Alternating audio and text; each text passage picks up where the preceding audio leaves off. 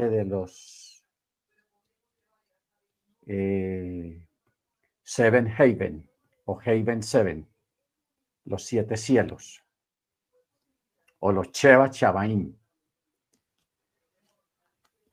Eh, esto, hermanos, ustedes saben cómo estábamos mirando, pero vamos a decirle primero a la hermana Cecilia para que nos dirijan la oración. Hermana Cecilia, bien puede.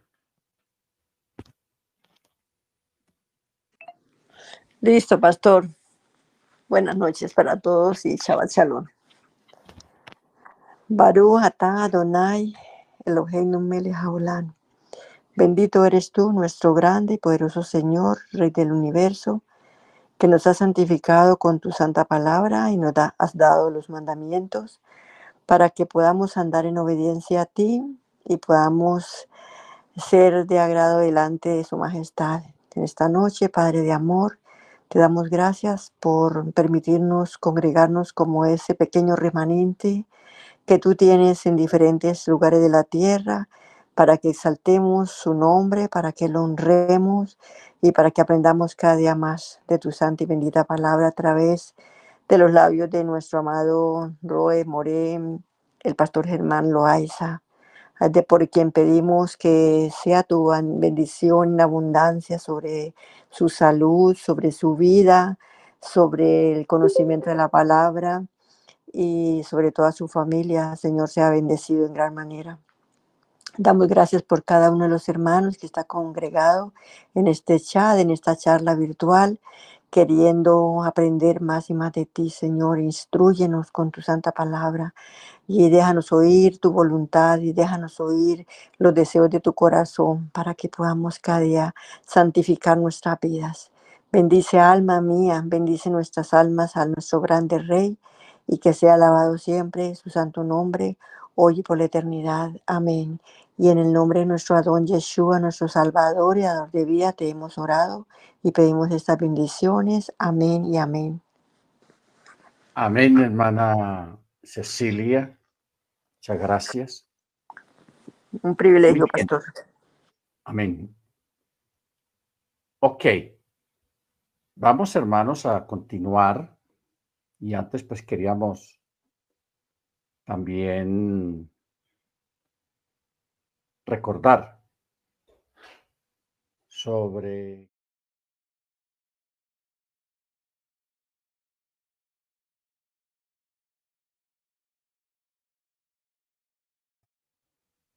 y el segundo cielo que es la expansión, el universo, el sistema solar, los planetas, las estrellas, el cosmos, la Pléyades, el Orión, la Osa Mayor, en fin, eh, todo lo que hay allá arriba en el universo, esos son lugares, estos dos lugares son visibles y son palpables, visibles para el ojo humano y palpables para eh, tocarlos, en cierto modo.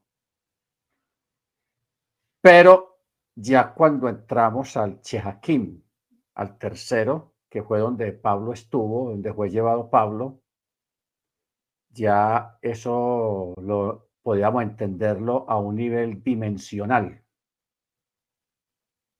Eso tiene muchos nombres, se les llama mundos paralelos, las dimensiones, etcétera, etcétera.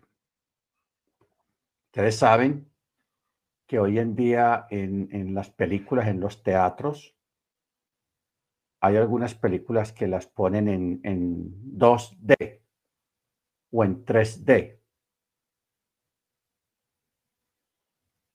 Que les ponen unos lentes mientras estén proyectando la película y tiene una, una proyección más exacta y parece, cuando es 3D, o sea 3D, eso parece que uno estuviera ahí en el escenario donde están ocurriendo las cosas de las escenas de la película. Eso es 3D, o sea, tercera dimensión. Eh, si se puede hoy en día hacer eso ya a través de, tecnología, porque ustedes saben de que todo lo que el ser humano desarrolla y hace, lo hace de muestra de lo que existe, de lo que ya existe. ¿Ok? Eso es como una, como una norma. Mire usted que la, la, la norma cambia cuando leemos en el libro de Hebreos capítulo 11. Hay una palabra clave ahí que es bueno mirar. O sea,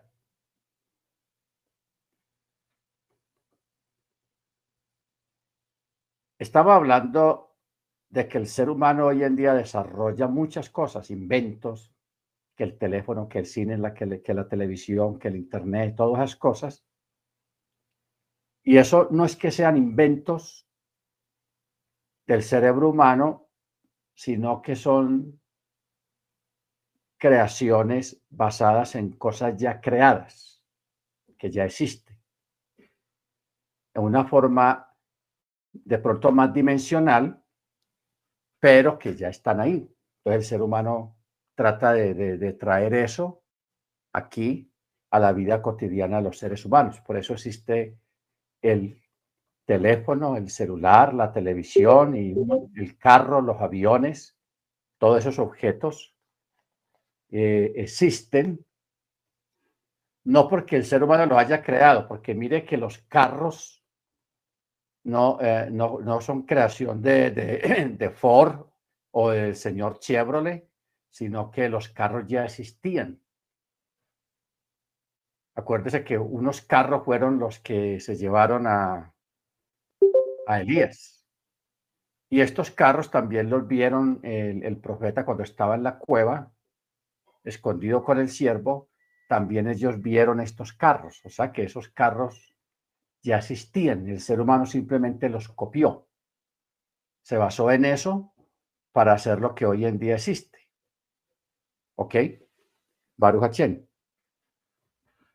Pero cuando leemos en Hebreos 11, mire cómo dice, verso 1, 2 y 3. Y la fe es la certeza de lo que se espera, la convicción de lo que no se ve. Eso es la fe. La certeza de, de, las promesas del, del Eterno y la fe segura y palpable de aquellas cosas que el Eterno nos promete, que aunque no las veamos, creemos que las vamos a, recibir. Por eso dice, la convicción de lo que no se ve. Lo es, porque por ella fueron aprobados nuestros mayores, o sea, los antepasados. Entonces, mire el texto clave aquí. Este texto es muy profundo y yo quiero que usted le ponga atención. Dice, por fe entendemos haber sido constituido el universo. No dice creado, sino constituido. Crear es una cosa y constituir es otra cosa. ¿Ok? Entonces dice, por fe entendemos haber sido constituido el universo por la palabra de Yahweh. De modo que lo que se ve fue hecho de lo que no se veía. ¿Ok? Este, esta última parte del texto se puede tomar de, de muchas formas. Se puede tomar de muchas formas. Y gracias al Eterno porque Él da esa libertad de que podamos darle formas, varias formas a un mismo texto. Eso es válido, dicen los sabios. ¿Por qué? Porque cuando dice de modo que lo que se ve fue hecho de lo que no se veía, o sea que en el mundo espiritual sí existen cosas. Salmo 33, 6. A ver qué dice Salmo 33.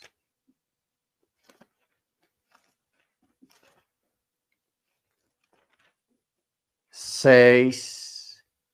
Dice, por la palabra de Yahweh fueron hechos los cielos y todas sus constelaciones por el aliento de su boca. Mm, ese texto está espectacular. Mire que dice todas sus constelaciones. ¿Cuáles son las constelaciones?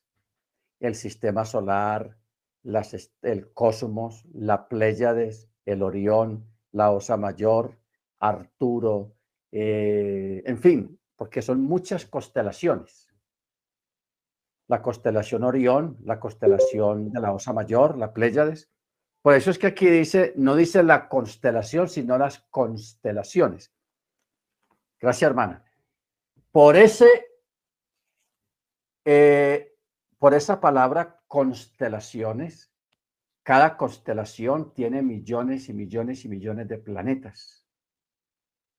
Eso no es una constelación de 150 planetas y que ya está, no. Son millones y millones en cada constelación.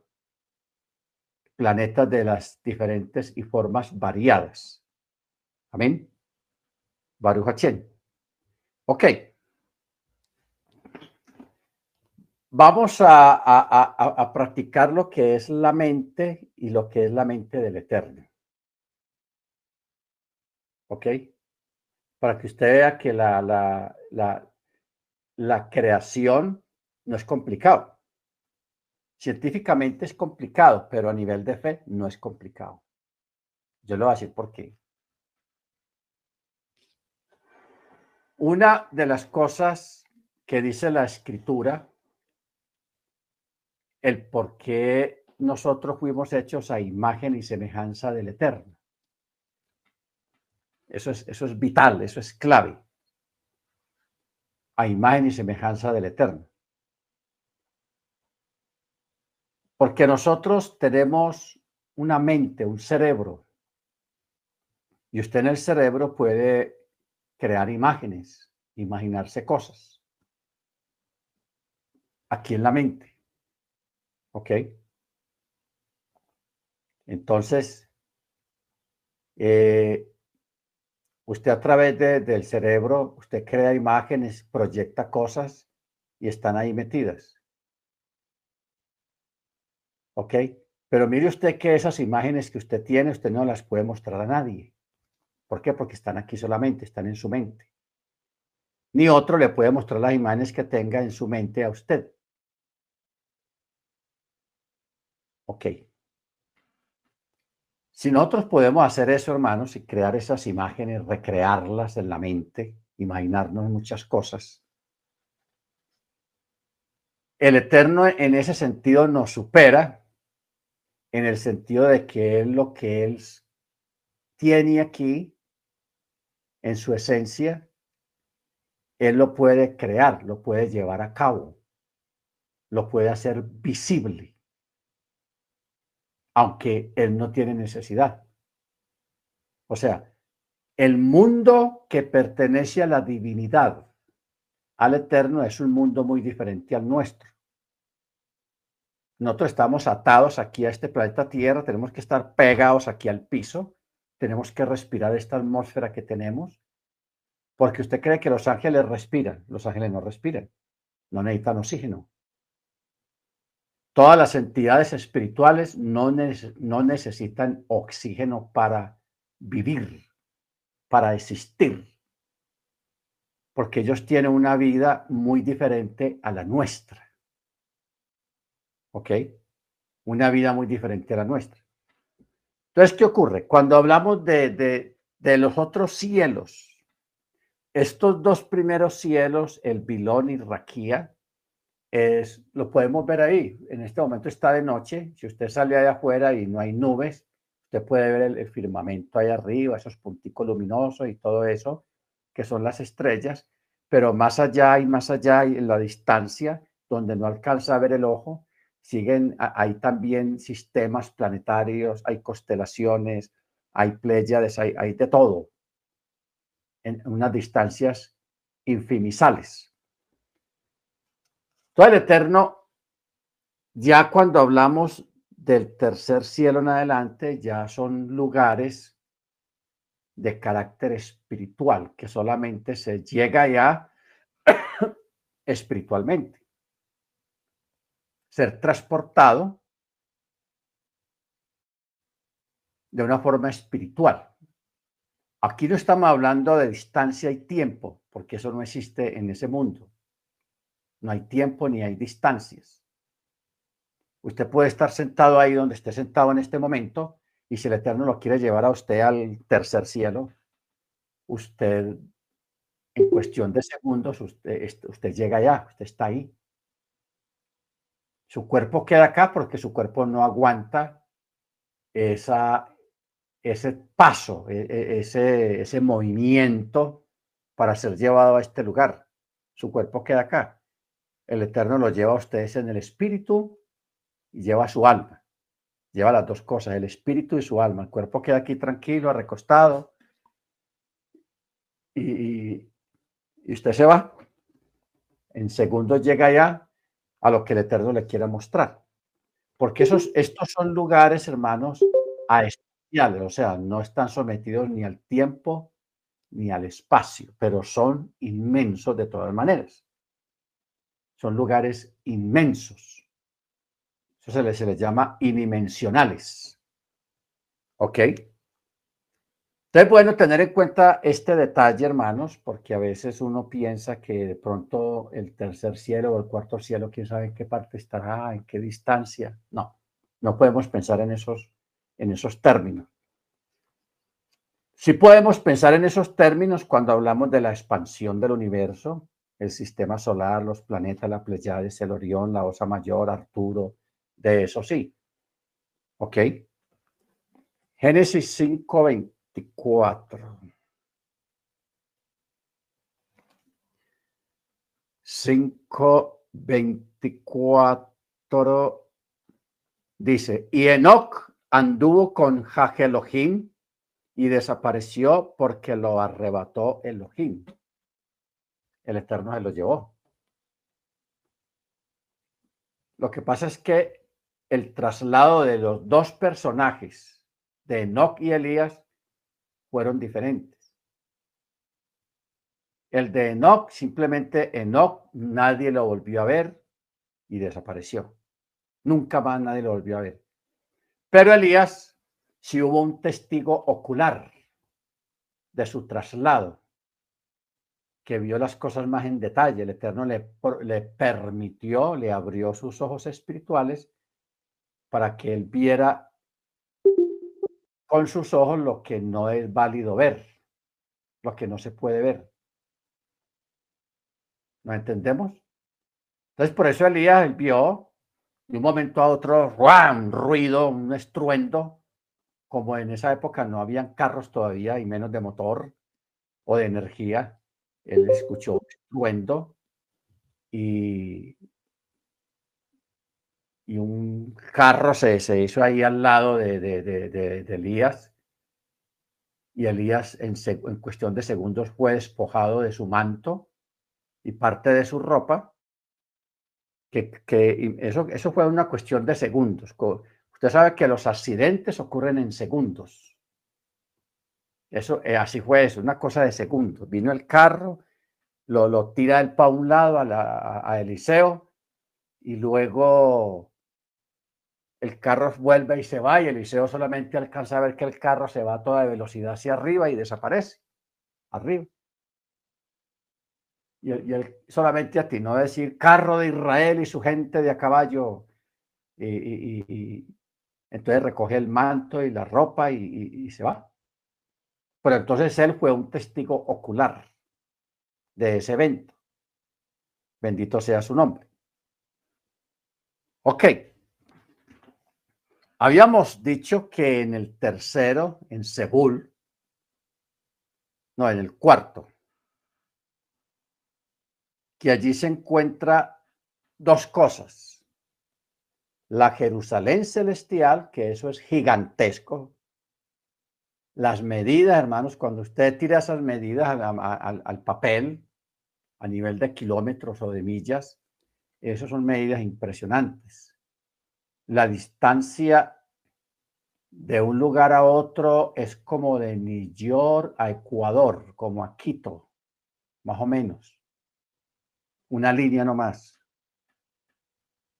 De New a Quito, Ecuador. Un vuelo de aquí de Medellín a New York son seis horas y media más o menos de vuelo, de vuelo directo, sin escalas. De Quito, lógicamente, son más horas. Son como 10, 11 horas desde Quito. O sea, porque Quito queda más, más hacia el sur. Estamos hablando de, una línea no más de la Nueva Jerusalén tiene esa medida y es un cubo, porque la Nueva Jerusalén es un cubo. Es un, un cubo. Esa es la Nueva Jerusalén. Un cubo gigantesco con, esas, con ese tamaño tan impresionante. Y también está el templo. El templo lo que llama el templo celestial. Templo celestial. Y allí en el templo, lógicamente, está el altar. ¿Quiénes de aquí de la tierra han ido allá? Dos seres. Primero fue Moche. Moche fue llevado allá.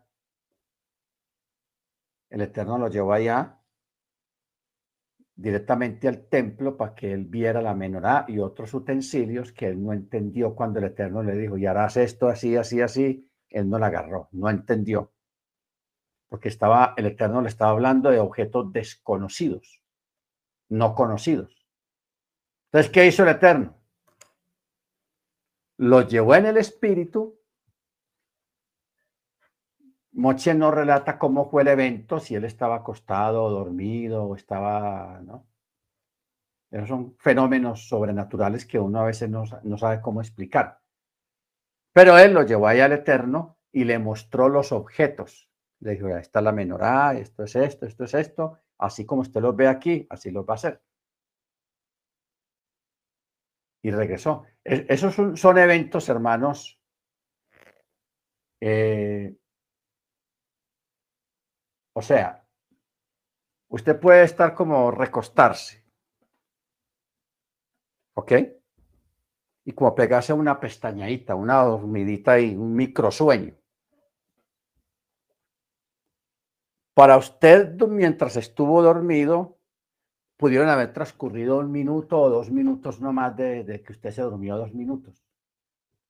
Pero si usted es sacado del cuerpo y es llevado a algún lugar de estos, usted puede sentir o percibir de que estuvo más tiempo, un día, dos días, o cuatro horas, o cinco horas. A usted allá le pareció más tiempo. Pero aunque usted haya estado todo ese tiempo, dos días allá, aquí en esta, en esta dimensión, en este mundo literal, para usted solamente pasaron dos minutos. Dos minutos. ¿Cómo es posible eso? Eso es posible. ¿Ok? Eso es posible.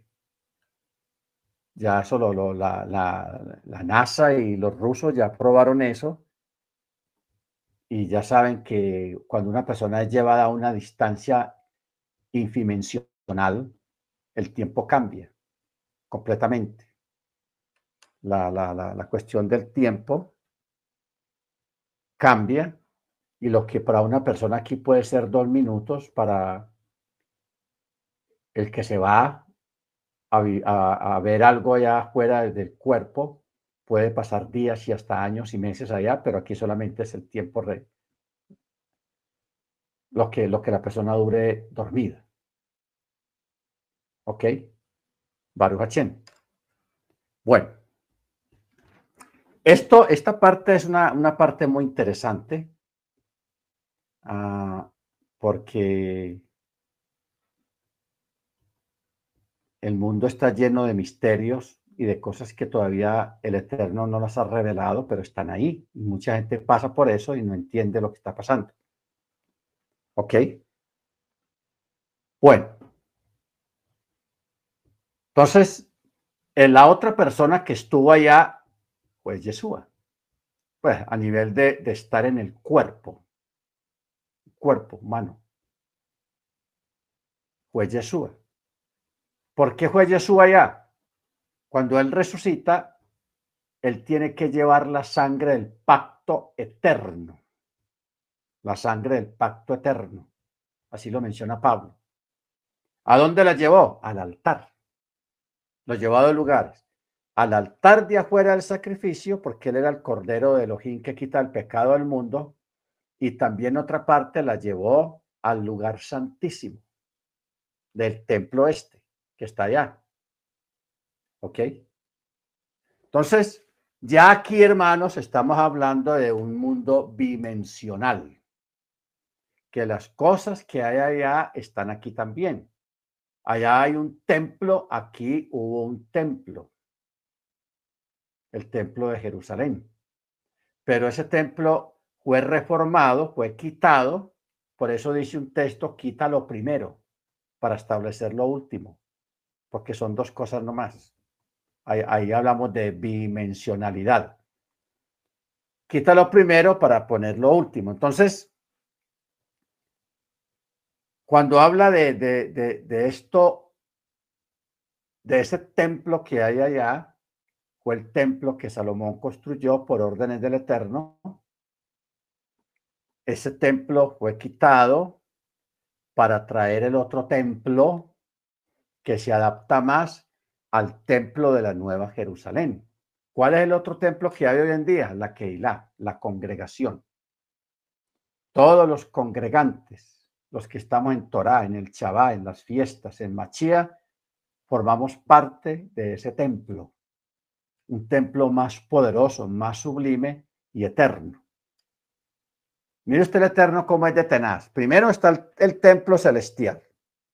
Vino aquí y trajo un templo literal, visual para el ojo y para el tacto humano, para que se pueda tocar lo quita y ya luego regresa otra vez al otro templo, preparándonos a nosotros para hacer ese templo poderoso, sublime, que es la Keilah. Y Pablo lo dice, ¿acaso no sabéis que vosotros sois templo del Ruach HaKodesh? De modo que cuando nosotros, que ya formamos parte de ese templo, y estemos en él, y vayamos hacia Él, entonces vamos a hacer como una, una, un contacto. Hablando de la palabra contacto, hay una película que habla de este tema del tiempo y el espacio, se llama Contact, contacto. A esa película se le ve que le sacaron una segunda parte, pero yo no he podido encontrarla. Esa película es muy vieja, fue grabada como en los 90. Y yo llevo años y años buscando la segunda parte, porque yo sé que hay una segunda parte, pero no, no la he podido encontrar. Si usted puede verla, Contact, muy interesante, lo que estaba mencionando ahí, pues la trama de la, de cosa para que usted entienda más o menos de qué estoy hablando, porque para ahora entender eso había que hablar en términos de, de, matemática, mucha matemática. Y había que ir al, al tiempo-espacio, cómo funciona el tiempo-espacio, que es lo que llaman los pilotos la barrera del sonido. ¿Ok?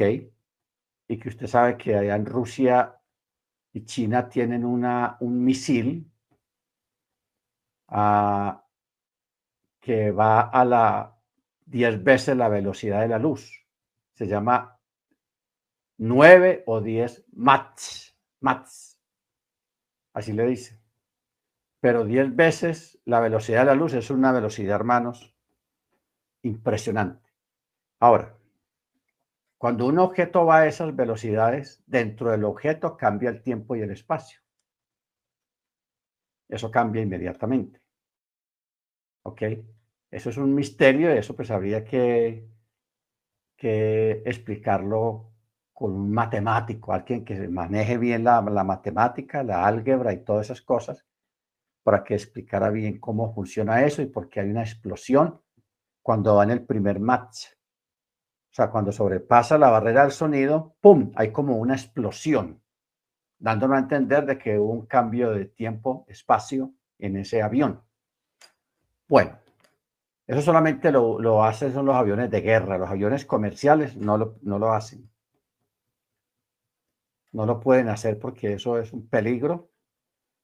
Pueden desaparecer, o sea, pueden irse para otro lado. Bueno,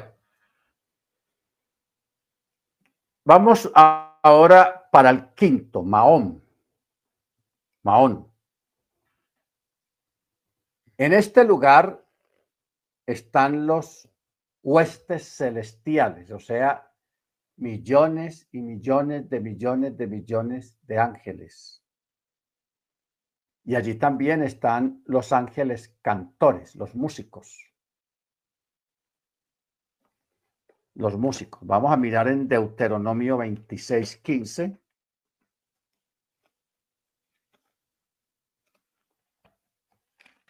Veintiséis, quince de Deuteronomio. Dice, contempla desde tu santa morada. Y no dice house o no dice bait, sino que dice maón. Entonces dice, contempla desde tu santa morada, desde los cielos, y bendice a tu pueblo Israel y a la tierra que nos has dado, como juraste a nuestros padres, tierra que emana leche y miel. Luego en Mateo, mire qué interesante, Mateo capítulo 18.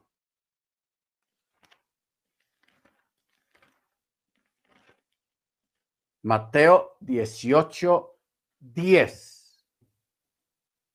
Dice, mirad, que no menospreciéis a uno de estos pequeños, porque os digo, que sus ángeles en los cielos, cuando uno va al texto hebreo, dice la palabra Maón, no dice Chamaín, sino Maón. Entonces dice, los ángeles en, en los cielos siempre ven el rostro de mi Padre que está en los cielos. ¿Ok? Luego, en Apocalipsis capítulo 4, Apocalipsis 4, 8. Dice, los cuatro seres vivientes, cada uno de los cuales tenía seis alas alrededor, estaban por dentro eh, llenos de ojos y no se daban reposo día y noche diciendo, K2, K2, K2. Es el, el Señor Dios Todopoderoso, el que era, el que es y el que está viniendo. En la mayoría de las Biblias dice el que ha de venir, pero aquí en el texto dice está viniendo, o sea, ya está en camino. ¿Ok? El que está viniendo. Ahora,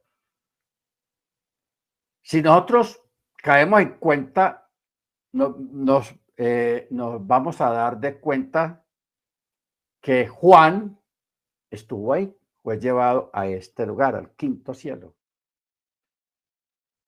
¿ok? Porque allí es donde vio los que alababan al Eterno cuando le dicen santo, santo, santo.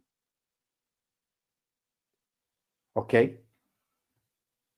Entonces, ¿qué pasa? Si Juan vio, es porque él estuvo ahí. Él fue llevado allá a ese lugar también. ¿Ok? Entonces, allí en este, en este Maón, donde están las, las huestes celestiales, allí es donde está la mayor cantidad de ángeles, y ahí donde están los poderosos, donde están los tronos, donde están los principados, donde están los dominios, donde está toda esta gama angelical poderosa y sublime, y allí están los ángeles cantores. Ya saben que los ángeles cantores, ellos alaban al Eterno eh, en un horario para que luego nosotros, cuando ellos dejen de alabarlo, nosotros lo alabemos en espíritu y en verdad. ¿Ok? Esto acontece y ocurre es en este lugar, en el Maón. Se puede decir Mahón o Mahón. Baruch Hachem, huestes celestiales y los ángeles cantores. Están ahí en este lugar. Bueno, el sexto. El sexto es el Macón. Macón. Este lugar, hermanos, es bien interesante porque allí es donde están los depósitos de los elementos que el Eterno va a usar en los juicios. En los juicios. ¿Ok? Ahora, ¿qué es lo que hay allá? Vámonos para Job, libro de Job.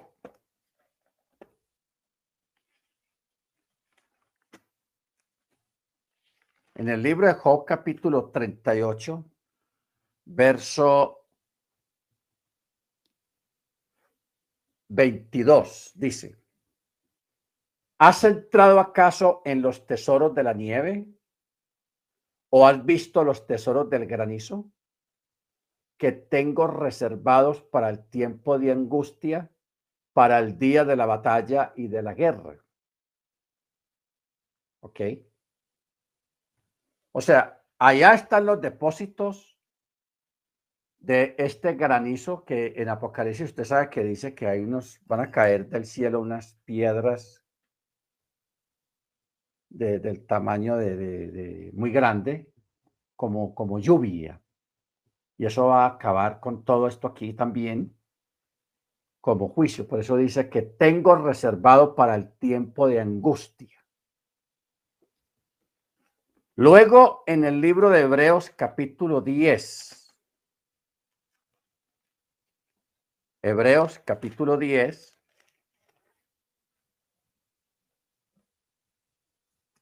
verso 38.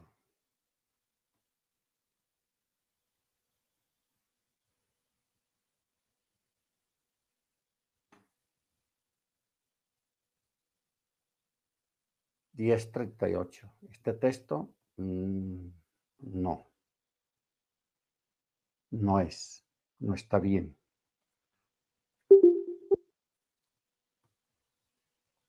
Entonces, miremos más bien eh, Primera de Reyes 8.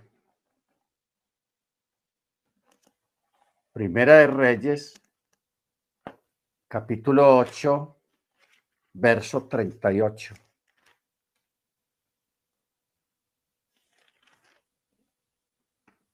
Dice,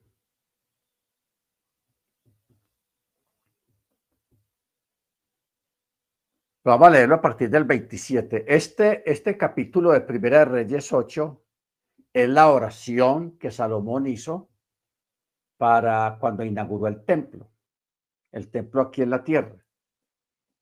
Entonces, en el verso 38, él dice, toda oración y toda súplica que haga cualquier persona de todo tu pueblo Israel, reconociendo cada uno la aflicción de su mismo corazón, y extiendan sus manos hacia esta casa. Entonces escucha tú desde los cielos, el lugar de tu morada. Cuando uno lee este texto en hebreo, ahí está la palabra macón. Macón. ¿Ok? Dice la palabra macón. Entonces dice, y perdona y aplica lo que merezca cada uno conforme a todos sus caminos, pues tú conoces su corazón, porque solo tú conoces el corazón de todos los hijos del hombre, de todos los hijos del hombre. ¿Ok? Entonces, eh, de igual manera, hermanos, En este lugar hay muchas cosas, las cuales el Eterno tiene reservadas para, para el día de los juicios, para el periodo de la gran tribulación. Porque en el periodo de la gran tribulación van, van a, a, pasar muchas cosas y van a caer muchas cosas de arriba a modo de juicio y de castigo y de destrucción. sobre el planeta Tierra. ¿Ok? Muchas cosas. Entre ellas está el granizo, están las piedras, está eh, muchas cosas terribles que vienen. Todo eso el Eterno lo tiene guardado, como dice allá en el libro de Job, capítulo 38. ¿Ok? Bueno. Luego, en el séptimo, que se llama el Arabot. En el Arabot, allá están cosas muy esenciales. Primero, allá es donde están las almas. ¿Ok? Las almas que todavía no han descendido a la tierra para que ocupen un cuerpo. Cuando una mujer queda en embarazo, el alma es enviada y entra ahí y ya comienza a ser un ser compuesta de alma también, alma, cuerpo y espíritu. Todas las almas están allá, en ese lugar. También allá hay otros depósitos. Están los depósitos de la vida, o sea, lo que produce la vida. Los de allá es donde emanan las bendiciones sobre los seres humanos, o sea, las bienaventuranzas, eh, sí, más que todas las bendiciones, o sea, lo que el Eterno tiene para usted la orden sale de ahí, de este lugar, de Arabot. También allí está algo, hermanos, muy importante, que es el rocío con el que se va a realizar la resurrección. Porque uno siempre se pregunta, ¿cómo va a ser la resurrección? Va a haber una, orden y, y la gente comienza a gritar, ¿cómo va a operar eso? La resurrección, hermanos, va a operar a través de un rocío. Un rocío para vida. Porque no sé si usted se ha preguntado de qué forma a nivel literal se manifestó el ángel de la muerte que fue de casa en casa en Egipto buscando a los primogénitos de las casas que no estaban marcadas con la sangre. ¿Cómo fue eso? ¿Fue un rocío? ¿Fue un humo? ¿Fue un viento? ¿Fue cómo fue eso? ¿O fue algo que no era visible al, ojo humano? Pero en este caso, en la, la resurrección se va a efectuar, se va a realizar a través de un rocío que va a descender sobre la tierra. Y ese rocío va a tener la facultad de reunir las partículas atómicas de polvo de los restos de los seres humanos que han muerto a través de la historia y va a juntar cada, cada partícula al cuerpo que corresponde, en este caso los creyentes, pero van a ser sacados del polvo. Por eso decíamos estos días que el planeta Tierra es un campo santo, prácticamente. Es un campo santo porque a través de la historia ¿Cuántos millones y millones y millones de personas han muerto a través de la historia? ¿Ok? Ahí donde usted está sentado, ahí en la tierra, ahí pudieron vivir antiguamente indígenas, eh, personas, eh, en fin, que ya murieron y que son polvo. ¿Por qué? Porque son polvo, porque el polvo fueron tomados y al polvo debían de regresar. Todo el Eterno que conoce, que sabe distinguir entre lo que son los restos atómicos de un árbol o de un animal o de un ser humano. Y eso se va a distinguir es a través del ADN, a través del ADN. O sea, el Eterno, hermanos, todo lo creyó con un propósito y por un motivo. Con un propósito y por un motivo. Entonces, en este caso, el ADN cumple muchas funciones. El ADN es como una cédula digital eh, donde está contenido las características de los ancestros de, la persona de ese ADN y las características heredadas de los ancestros también. Entonces, cuando venga el, el, el, el, rocío este que se va a regar por sobre toda la tierra, buscando los suyos. ¿Ok? ¿Se acuerda que hace algunos años estuvimos hablando de cómo el Eterno marcó a los creyentes con su propio ADN, o sea, con un ADN particular muy diferente a los de los demás, que no están en la fe ni en la Torá. La Torá, la fe en Yeshua, produce un ADN diferente en nuestro cuerpo. Y ese ADN que ya tenemos incrustado en nosotros a través de, de las fiestas, a través del Shabbat, a través de la obediencia al mandamiento, ese ADN que usted dice, ah, yo para qué tengo eso aquí en el cuerpo, eso que, eh, ¿para qué lo tiene? Cuando usted se muera, que vuelva al polvo, ese ADN no se va a perder. Y cuando el Eterno extienda eh, el rocío sobre la tierra, eh, ese, ese rocío va prácticamente es como un escáner que va a ir recorriendo la tierra y va sacando las partículas. Estas partículas son de fulano de tal y las va juntando. Pero eso ocurre en segundos.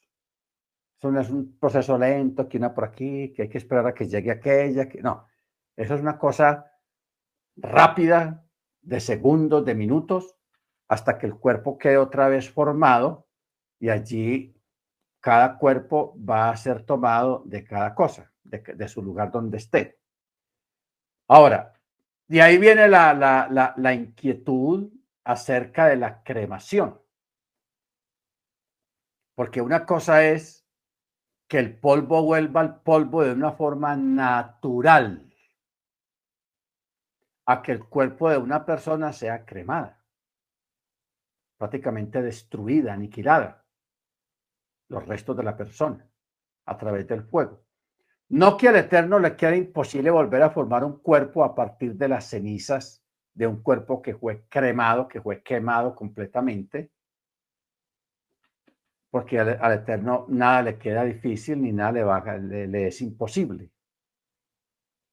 Pero el más práctico, entendemos todos, es más práctico que el cuerpo se vuelva a formar a partir de su mismo final, que no haya sido por el fuego, sino en forma natural. En forma natural. Entonces, cuando usted sale afuera y hay tierra, en esa, esa tierra debe contener partículas atómicas, o sea, invisibles, de seres humanos que ya murieron. Entonces, ¿qué ocurre? Cuando venga la resurrección general del resto de los mortales, la segunda resurrección, cuando es todo el mundo que se levanta para estar delante del Eterno, delante del trono del juez, Lógicamente va a haber una sacudida en la tierra. En la superficie de la tierra se va a sacudir porque van a ser tomados millones y millones de cuerpos del mismo polvo. Y se va a reducir un poco la superficie de la tierra porque estamos hablando ya no de unos cuantos milloncitos, sino de miles de millones de millones de seres humanos que volverán a ser formados a partir del polvo de la tierra. ¿Ok? Bendito sea el nombre del Eterno. Y de allí, hermanos, del Arabot, hay un texto, Salmo 68. Vamos a mirarlo. Salmo 68, 4. Dice, cantad a Elohim, cantad salmos a su nombre preparad camino al que cabalga las nubes. Ya es su nombre y regocijaos en su presencia. Padre de huérfanos, protector de viudas, es Elohim en la morada de su santuario. El Elohim que hace habitar en familia a los desamparados, que saca a los cautivos a prosperidad y los rebeldes quedan solos en tierra seca. Bendito sea el nombre del Eterno, el que hace habitar en familia a los desamparados, que saca cautivos a prosperidad y los rebeldes quedan solos en tierra seca. Poderoso salmo. Entonces, de este lugar, el Arabot es donde emanan las bendiciones. Ustedes, ustedes se acuerdan, hermanos, que hay un ángel que es gigantesco, que se llama Sandalfón. Sandalfón. Que este ángel es el que está a cargo de llevar nuestras oraciones a la presencia del Eterno. Se dice llevar porque él está a cargo de, de, de proteger, de que esa oración suya no tenga impedimentos en llegar a la presencia del Eterno. Se llama Sandalfón, así se llama ese ángel. Por eso, cuando usted ore, no tenga temor de que sus oraciones se vayan a perder, de que el Eterno no las vaya a escuchar o que no vayan a llegar a la presencia del Eterno, si llegan. Si llegan. Por eso te recuerda en el, en el libro Apocalipsis que habla de las oraciones de los santos. Una copa. Pues una representación que nos da a entender de que el Eterno no, no desecha nuestras oraciones, no desecha sus oraciones, no las desecha el Eterno. Bendito sea su nombre. Amén. Baruch Ahora, eh, hablar de, de esta parte de tiempo y espacio, hermanos, a mí me gusta mucho ese, esa temática, porque eso tiene muchos nombres aquí a nivel científico.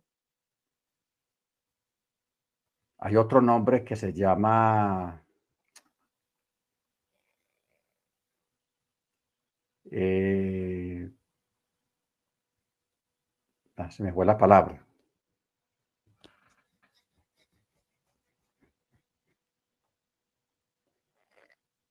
Eso está reflejado. Hay una. Hay una.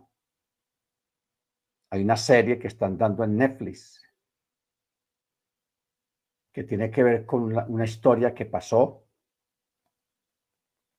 y eso pues lo llevaron a una serie y le aumentaron pues algunos detalles, pero que eso pasó, pasó. ¿Ok? Y eso tiene mucho que ver con estos otros lugares, Chehakim, Sebul, Maón, Macón y Arabot. O sea, los mundos espirituales, porque estos cuatro cielos, uno, dos, tres, cuatro, cinco cielos, son, son lugares espirituales que existen existen, hermanos. Eso no es ciencia ficción, sino que estos lugares existen. Porque los dos primeros cielos, si son visibles para nosotros, el primero es el que está aquí, el aire que respiramos, las nubes que usted las ve ahí arriba en el día, y el otro es cuando usted de noche, y hay una noche estrellada, usted ve afuera todos esos puntos luminosos, millones y millones de puntos, que son las estrellas, que allá es donde está eh, los, el cosmos, la playa de el Orión, la Osa Mayor. La palabra que yo quería recordar era la, lo, cuántico. Lo cuántico. El tiempo cuántico, la mecánica cuántica, todas esas cosas. Eso existe y eso tiene otros nombres que también se llama mundos tridimensionales o mundos bidimensionales o mundos paralelos. Ya eso se ha comprobado desde que eso sí existe. Lo que pasa es que para poder llegar allá o, probarlo científicamente, pues se necesita estar en un laboratorio porque solamente lo pueden lograr a través de un laboratorio.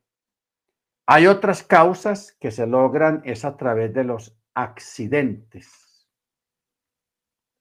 Los accidentes. Porque ¿de qué trata, por ejemplo, esta, esta cuestión de, esa serie que, hace tiempo está ahí en, en Netflix? Trata de un vuelo de una gente que venía en un avión, un vuelo normal allá en Estados Unidos, de una ciudad a otra, era un vuelo doméstico. El vuelo era como de una hora y 10, 20 minutos.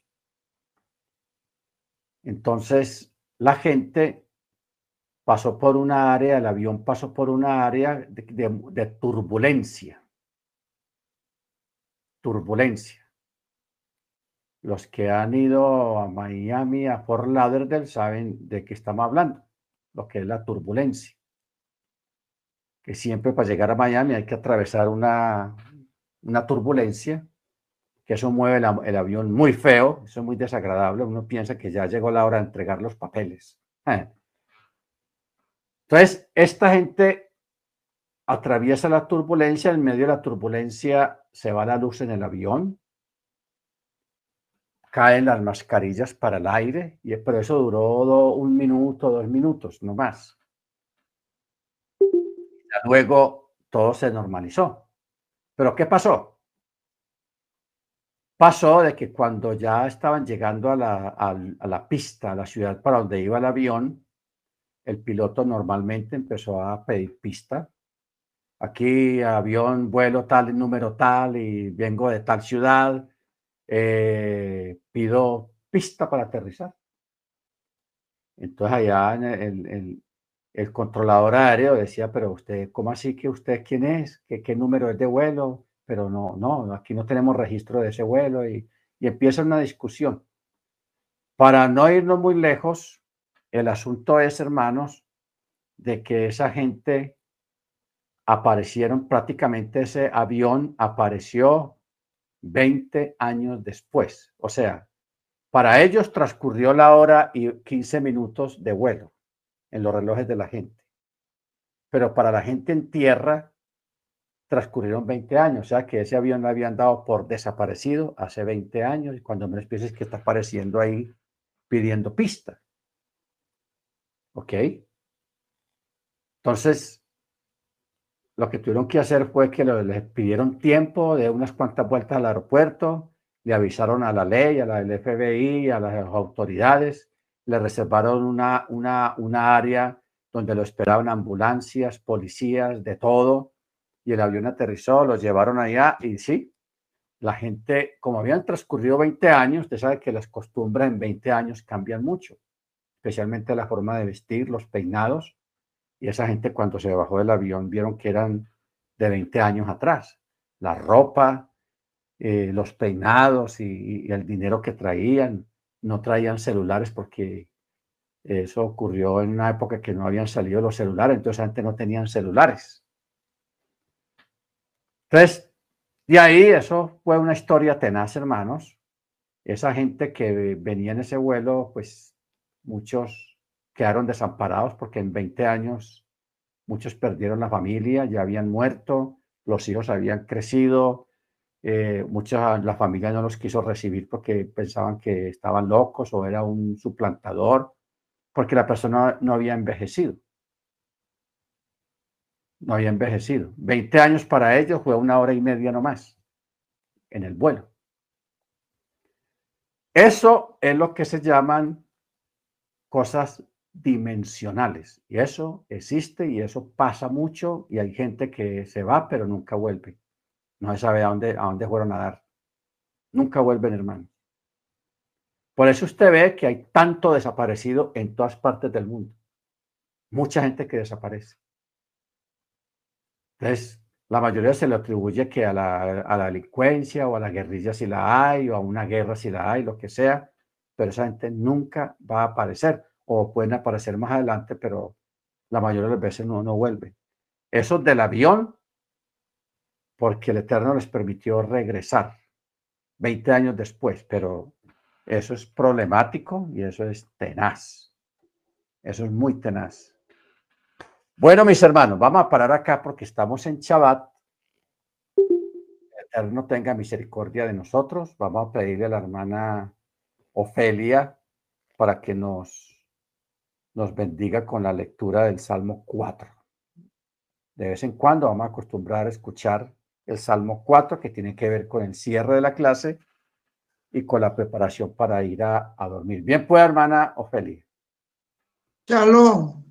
Al director del coro con Neguinot, Salmo de David. Oh Elohim de mi justicia, respóndeme en mi clamor. Tú que en la estrechez me diste holgura, ten misericordia de mí y escucha mi oración. Oh hijos del hombre, ¿hasta cuándo volveréis mi honra en infamia? ¿Hasta cuándo amaréis lo vano y buscaréis la mentira? Sabed que Adonai hizo apartar al piadoso para sí Adonai escucha cuando clamo a él. Airaos, pero no pequéis, meditad en vuestro corazón, en silencio sobre vuestro lecho. Ofreced sacrificios de justicia y confiad en Adonai. Muchos dicen, ¿quién nos mostrará el bien? Oh Adonai, alza la luz de tu rostro sobre nosotros. Distes alegría en mi corazón mayor que la de ellos, aun cuando abundan en grano y mosto en paz me acostaré y asimismo dormiré, porque solo tú, Adonai, me haces vivir confiado. Shalom y buenas noches. Amén. Bendito tú eres Dios nuestro, Rey del universo, que nos bendices y nos santificas con tus mandamientos. Te, te damos gracias, Eterno, por esta clase. Yo te ruego que permitas que todos los hermanos sean bendecidos, sean purificados y tengan un gran Shabbat para la honra y la gloria tuya. Bendícelos a todos, guárdalos y concédelos un buen descanso y que sea tu presencia con todo tu pueblo en todo tiempo y en todo lugar. Te damos gracias, te lo pedimos en el nombre de nuestro Adón, Yeshua Hamachia. Amén. Muy bien, hermanos. Laila todo para todos. Nos vemos mañana a las 4 para el estudio de la Parachá. Laila todo para todos. El Eterno les bendiga todo, que el Eterno lo bendiga y lo guarde. Laila Bien. Hermana Beatriz, hermana Cecilia, hermana Seni, hermano Álvaro, hermana Adriana, hermano Ángel, hermana, hermano Johanán. Saludos, hermano Johanán. ¿Qué más, mi pastor? ¿Cómo te va? Muy bien, gracias al Eterno. Ah, bueno, me place verlo y oírlo, mi pastor. El Eterno te bendiga. Amén. Saludos por allá a toda la gente.